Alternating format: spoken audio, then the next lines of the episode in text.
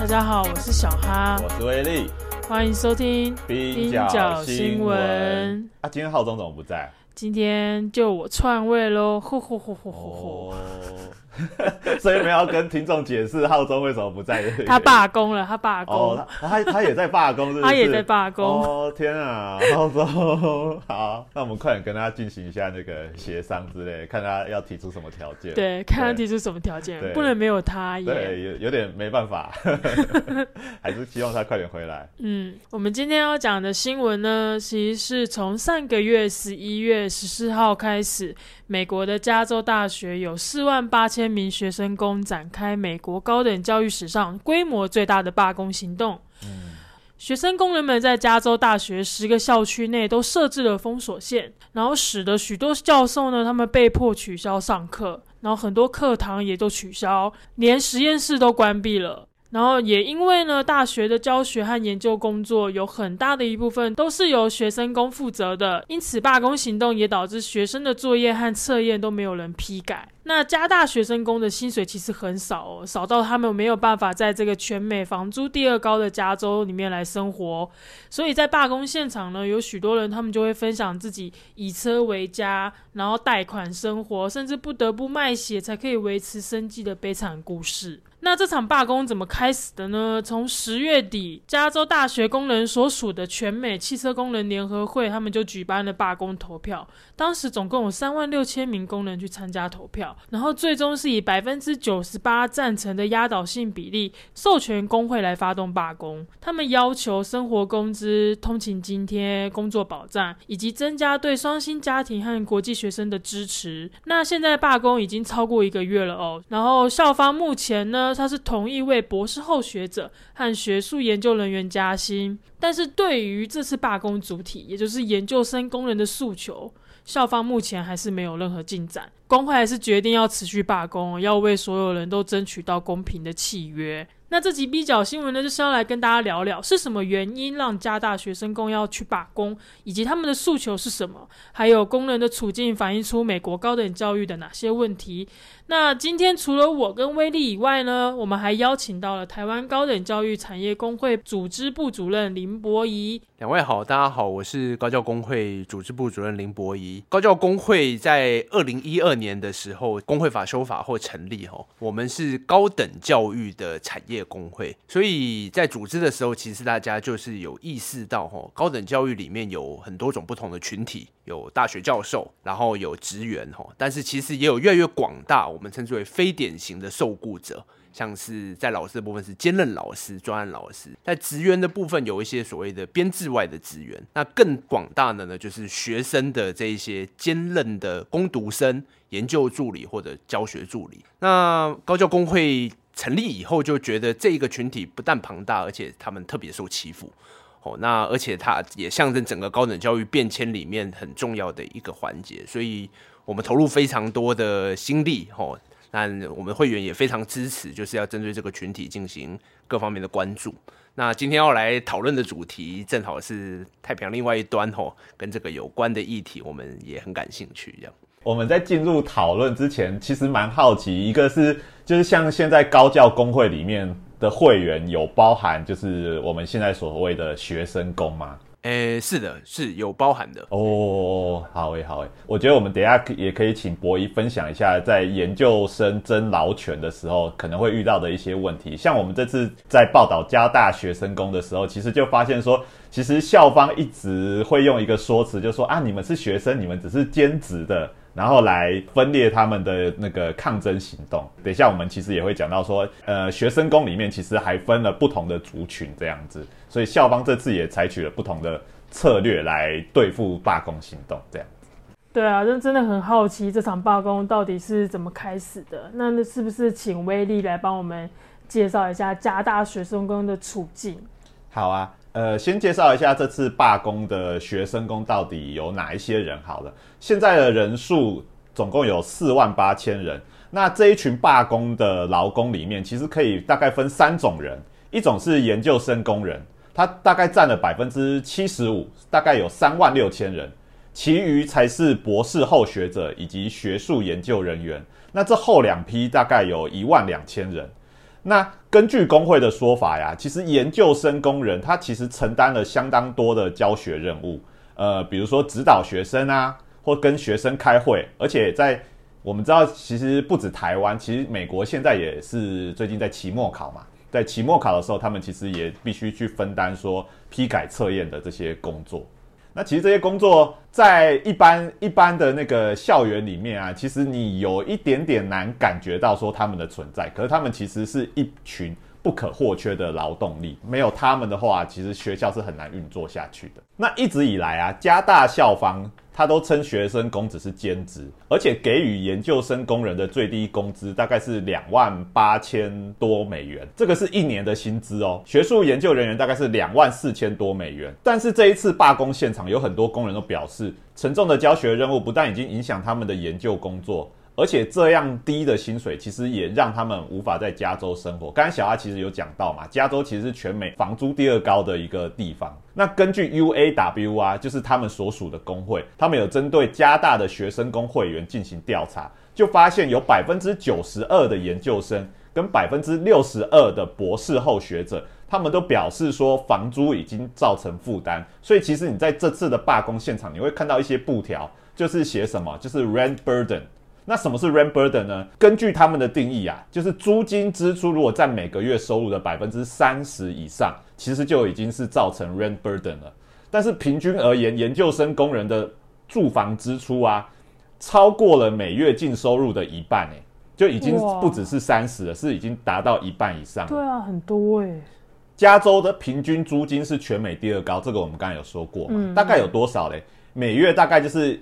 一八四四美元。其实换算台币已经是六六万多块，六万多块美元，就一个月的房租哦。那租金的中位数大概是每月三千美元，但是研究生工人薪资是多少？如果换算成月薪啊，每月大概就只有一千九百多美元。我们刚才说平均的租金已经是一千八百多美元了，但研究生的工资月薪大概就一千多美元，所以其实你把房租缴掉之后，你根本没有。剩什么钱可以去应付其他的生活开支，就更不用说是休闲娱乐这些的。所以罢工的现场啊，就很多学生工他就分享自己，比如说很多人以车为家呀，或者是当沙发客啊，或者是就可能没有办法住在学校附近，每每天必须要通勤好多个小时，而且甚至还有。故事是说，哎，就是学生工他为了要继续在加大里面，比如说，就是因为其实可能会梦想，或者说可能是想要去争取一个那个一个终身职位，他可能就得贷款，甚至卖血应付开支的一些血泪故事。所以听起来其实真的很难想象。那在这里就分享一个故事，呃，有一位叫做麦基翁的博士后研究员，那他主要就是从事物理学。他抚养两名孩童，然后经历了五年的研究生生活之后，他最终却只有累积十万块的美元，这个是债务，不是存款哦。他说，教学助理的工作占据了他大部分的时间，而且已经影响到他的研究，但是他最后获得的报酬却低到他不得不贷款维持生计。而且由于学术工作难以为继啊，他的许多同事最后都被迫离开校园，前往微软等企业寻找薪资更高的工作。嗯，那麦麦基翁的说法其实就驳斥了校方学生工是兼职的说法。那反映加大一方面其实很依赖学生工维持教学系统，却又不给马儿草吃的一个态度。那我也想要询问一下博仪哦，你你自己是怎么看待这次罢工是以学生为主体呢？其实这的确是相当不简单的一件事情，因为虽然高等教育现在越来越大量的劳务有所谓非典型的这些受雇者，特别就是在大学里面就是学生兼职受雇者，我刚才讲攻读生 T A R A 基本上都是同时有学生身份，但这一些个群体历来因为它流动性很高，通常他们也会设想这只是短暂的一份过水的一个工作，短期的，所以他们采取加入工会，甚至。采取集体抗争罢工，在过去吼，这个是在酝酿当中，但是这一次的确是他们也宣称是美国史上哦，目前为止最大高等教育的罢工了。对那为什么会是以这个群体来爆发呢？这里面背后当然有远因有近因吼。那远因的部分当然是涉及到整个环境的变迁，这个群体的确是最首当其冲的。刚才讲到说租金的上升，嗯哦，不管说是年轻人或者是大学教师一样，他只要就要住在学校附近，他就是要负担更高的房租。但是这一些兼职的学生工，他领的报酬，刚才讲到说，缴完房租以后，可能连一半都不到了。哦，吃饭可能都只能买冷冻食品，或者说只能吃一般的面包这样的东西。那他的生活水准一定是受到很大的冲击。同时，另外一方面，他的就业的环境前景是比过去更暗淡许多。以前可能会想说，研究生是一个短期的过程，吃点苦没什么关系。嗯，但他现在要面临的是说，我未来大学开放正职的工作机会，其实也在减少当中。就是顺利毕了业，好付了很多的学贷，但是其实这一个所谓未来的前景是非常岌岌可危。那以至于要他当下再继续去忍受这种不合理的对待，或者甚至背负债务，那那种不满性是更高。那除了这个以外，同时我觉得还是有一个组织性的一个重点，就是说年轻人受压迫是全球性的，但是为什么这次加州的这些研究生能够采取罢工？这个汽车工会啊，就协助组织他们的这一个。汽车工会虽然名字叫汽车工会哦，但是就我知道，大概已经有四分之一的会员，其实就是以学术工作者为主体。对，所以他们非常有意识看到说，目前社会的变迁，服务业化，然后越来越多的人会走进高等教育，同时在高等教育就成为他第一份受雇的工作。工会有意识的要来组织这个群体，所以他们其实花了非常多年了，就我们知道是很久的一个累积。那在这一个不断的酝酿，加上现在大环境的恶化情况下面，顺利的就是组织了起来，采取了行动。那当然，目前到底最后团体协约能不能顺利缔结，吼抗争的结果怎样，还在评估当中。但是能走到今天这一步，真的都是非常不简单。嗯对，博一讲这个就是 UAW，其实呃是一个历史还蛮悠久的工会嘛。那以前这个 A 就是 automobile，就是那个汽车嘛。但是其实，在加州的话，这个 A 他们就会觉得，他们就会说，呃，这个是那个 academic，就是学术工的的代表 A，代表这个 A，因为其实，在加州，他们大部分的会员都是呃学术工人这样子。嗯那从这次罢工，然后我们也看到加大学生工的处境，其实是蛮艰难的。那它这又反映了美国高等教育产业它目前的现况跟它的问题呢？虽然坦白说，我对于美国的高等教育没有非常的熟悉，但是侧面大概都还是会了解一些状况哦。就是说，美国高等教育在全世界其实它有一些特殊之处，大家常见马上会想到的是美国学费很贵，而且这个真的是一个特殊之处哦。就是说，我们在台湾好像常常有人说，哎，要涨学费，那因为美国很贵啊，所以这没什么。但其实以全世界来看，美国的这种高学费是一种极端的少数的案例哦。如果你做相关比较，在欧洲哦，欧洲大陆是没有这种现象的，甚至你说在中南美洲也没有这种现象。在东亚，我们当然也越来越高学费，但是还是没有跟上美国这么极端的状况。那更有意思的是，在更近一层，高学费的背后，按理来讲，它要提供一个好的教育品质嘛。对我收了很多钱，那我基校务基金很多，我可以聘很多的人员做很好的课程。但美国又没有那么单纯哦。我们在很多的大学居然观察到，虽然学费很贵，甚至美国我们也知道，政府某种程度上财政是比多数国家来的丰厚的，但是他们的大学却很多也是一样采取了非常极端的非典型评估的政策。例如说，很多的学生会抱怨，他的大学上课的教师都其实是非典型的教师，啊所以非典就是说是这些研究生兼任的，或者就是这些博士后的，而不是所谓我们讲这个正职的 professor。professor 在美国大学的这些顶大，可能专门是在做学术研究哦，出版专书啦这些哦，做知名学者的角色。但其实很多的劳务，它是让非典型的聘雇者承担。而且对待这些非典型聘雇者，居然的确很常传出是一种不合理的待遇。就是说，虽然从台湾的价格来看啦，就是说刚才讲说这个研究生工人最低薪资两万多两万多哈，对这是年薪嘛？对，年折算台币可能也是七八十万，哦，甚至到九十万。算蛮不错的。如果以换算新台币在，台湾算是还蛮不错，但在美国，因为他们物价的确房租很贵啦，所以这个折掉以后就差很多。而且如果你有考虑说他过去已经花了很多的学贷，然后背负这个债务的话，他的压力其实很大。如而且如果做一种体系里面的这种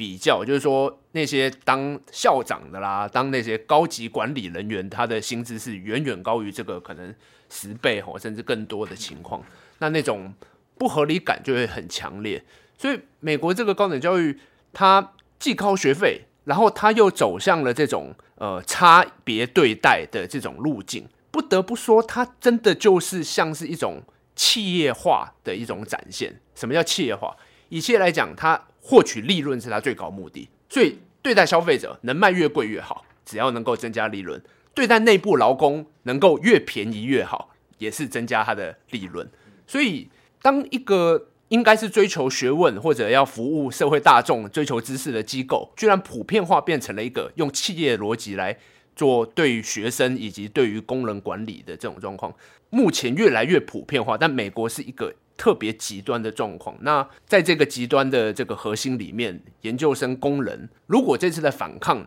有上升到这一个对于刚才讲说大学企业化的这种逻辑的抗争，那它的确是一个很关键的一战了，可以这么说。嗯，确实，博一这样讲到，其实我就想到，就是在看这次加大学生工罢工的时候，其实看到很多故事或报道，会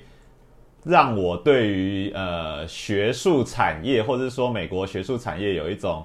幻灭的感觉，因为其实呃我们一一来就是。呃，我们平常说，哎、美国学费很贵，然后但是其实有时候会想到说，哦，那可能就是常春藤啊那些学校，但加大其实一般认知是它是一个公立的一个大学的系统，学费应该相对来讲是比较低廉的。但是其实有报道就指出，从二零二零年大概二十多年前到现在，其实大加大的学费啊就已经涨了一倍，在二十年间就是涨了一倍之多。那刚才博一讲到的，呃，另外一个就是说，其实越来越像企业。呃，这次罢工的以学生工，其实他们也有提出这一个问题，或者说他们有指出来，就有一个博士后研究生，他就投书到那个报纸，然后就指出了，就加大呀，他其实现在雇佣的情况是花更多的钱去雇佣那些所谓的行政人员，而不是提供所谓的终身教授这种职务。那为什么呢？因为其实我们虽然想象加大是公立的学校，但是其实所谓的 state money 就是州提供的这个资金，大概占校方资金的百分之二十。那它的其他资金要哪里来嘞？就加大现在其实也做投资，也会投资房地产，然后金融商品这些的。所以等于说，简单来讲，就是越来越像企业是什么意思嘞？就是他其实雇佣了很多人去做这些事情，而不是所谓的呃，像我们可能想象说，哦，学校里面就是本业对本业，就是他已经不是在做他的本业了。嗯，对，所以其实这一次罢工，我觉得蛮有趣。也就是说，除了看到研究生罢工以外，也看到说，哦，原来美国或者是说加大现在的学术系统，它的整个运作原来是长这个样子。嗯，对啊，那我们刚刚也提到，就是说，呃，加大学生工的薪资其实是非常低的。那他们这次的诉求其实有包含生活工资跟通勤津贴的保障。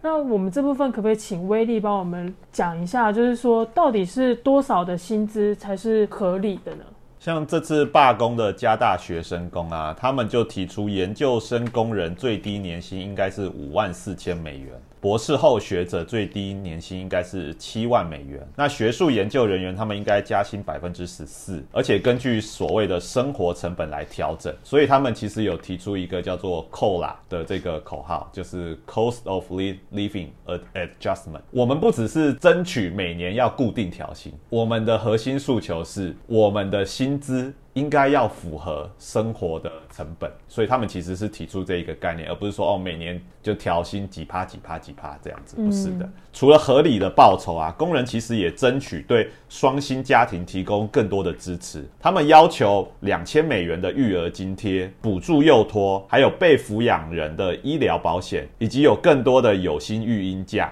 那工会希望这些诉求啊，可以减少主要照顾者，那其中大部分是女性。呃，被迫离开学术工作的情况一再发生。嗯，那目前加大它其实提供的那个有薪育婴假大概是四周，所以他们其实希望可以延长到八周这样子，因为四周对他们来讲其实是很明显不够的。那他们的罢工在校园里面有引起什么样的回响吗？以及社会的支持？我看到的报道啊，就是其实学生大部分都是在罢工一开始的时候，其实都是蛮支持罢工的，因为他们虽然拉了封锁线，可是其实其实还是就是学生还是可以进去上课，但只是就是没有人教课嘛，因为大部分就你会想象说哦，教授教课没有，其实大部分都是就是加大的学生工在负责这些工作，他们就在那个纠察线外面举办各种演说啊，或者是说一些活动这样子。那除了加大学生工以外，其实呃，其他的工会，比如说卡车司机工会，他们其实也有呃声援，他们就拒绝送货到那个加大。其实，在整个加州有十个校区，他们就拒绝送货给这些呃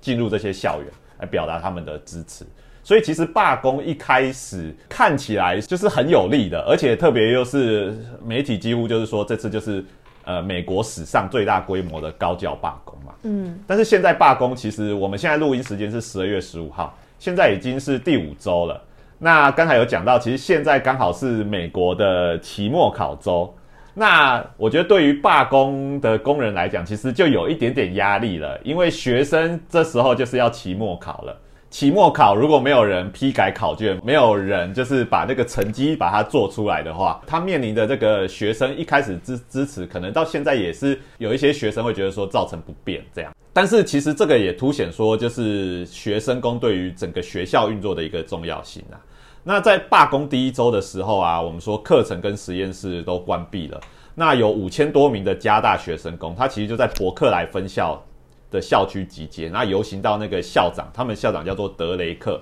德雷克他他住的那个豪宅啊，其实是那个呃公费支出的，就是那价值有六百五十万美元，他们就游行到第就是第一周的时候就游行到那个校长的官邸门口，然后说他们绝对不会停止罢工。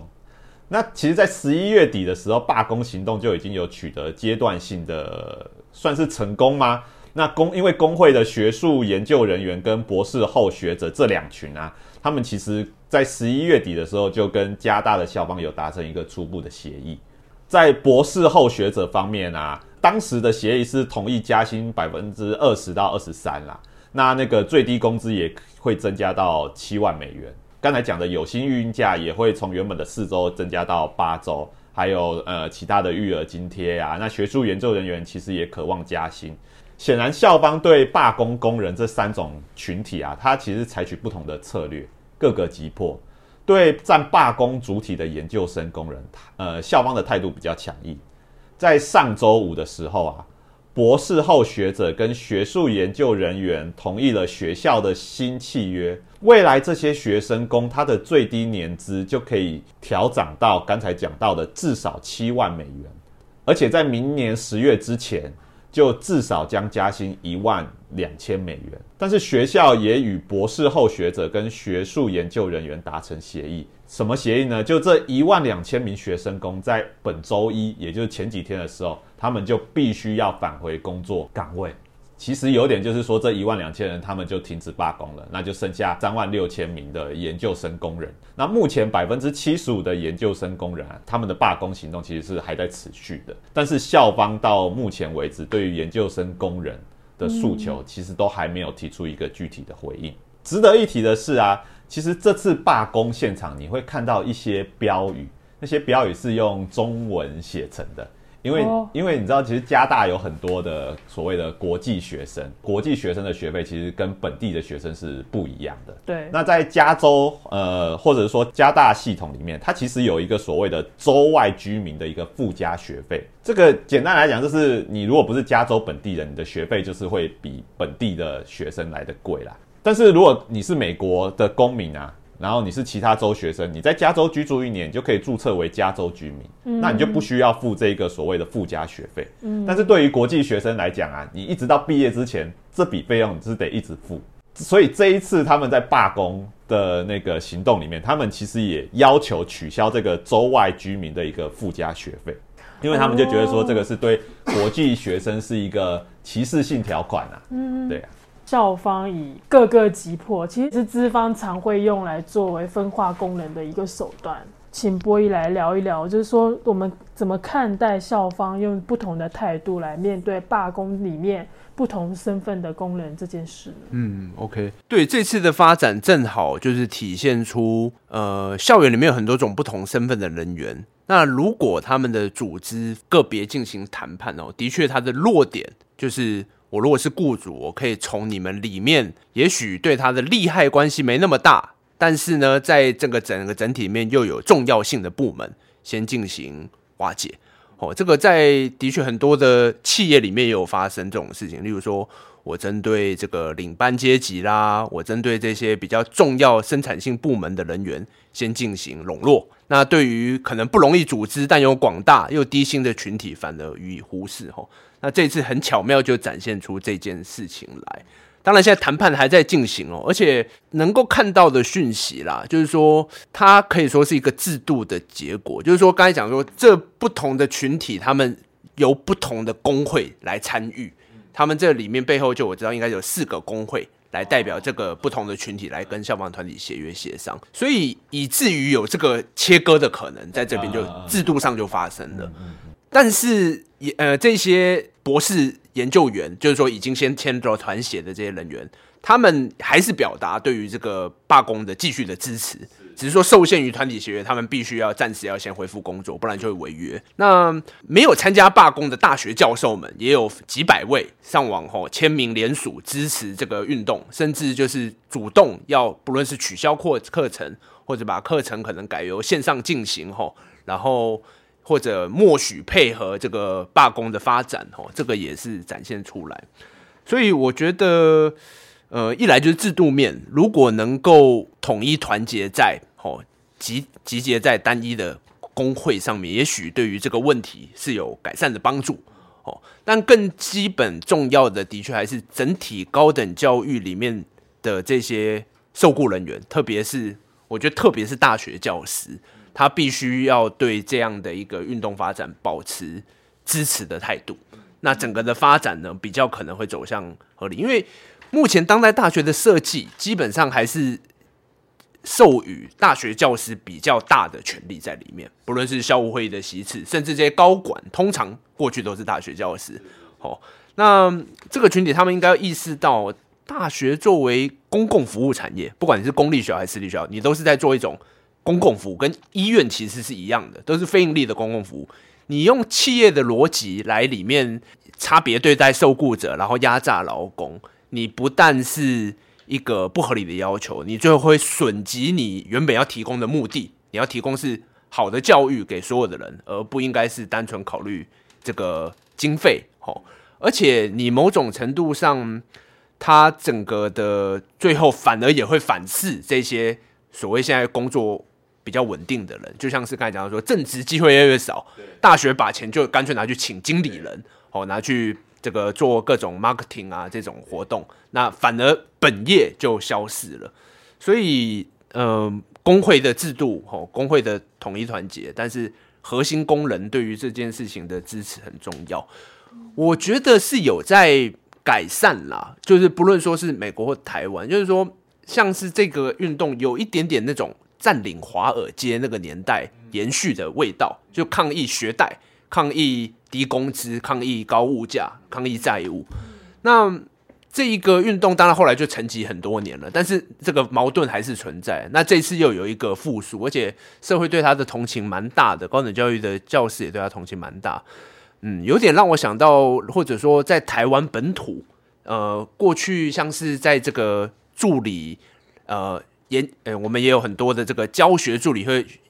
研究助理被漠视劳工权益的问题，不被承认是劳工，连劳工都不被承认，不要说罢工了。哦，那那个过程，我们也试着要去说服大学教师跟这些人的团结，那努力还是会有一些进展。那大家也开始了解到。的确，新一代的年轻人现在跟以前不同哦，就是说他的前途茫茫，然后他的压力、经济生活、受教育的压力都比以前更大，那应该给他们支持。我觉得博弈讲的很好，就是说，呃，如果这些教授不跳出来支持的话，那个刀最后可能就会砍向他们，因为一开始先砍。兼职人员嘛，那就算你是呃，你是一个终身职的一个教授，但如果你的科系被学校认为是不赚钱的、没有利润的，那你也有很有可能就是最后最后会反噬到你啊。所以我觉得这教呃正直的这些所谓正直的教授，真的应该呃跳出来，就是支持这些正在罢工中的加大学生工这样子。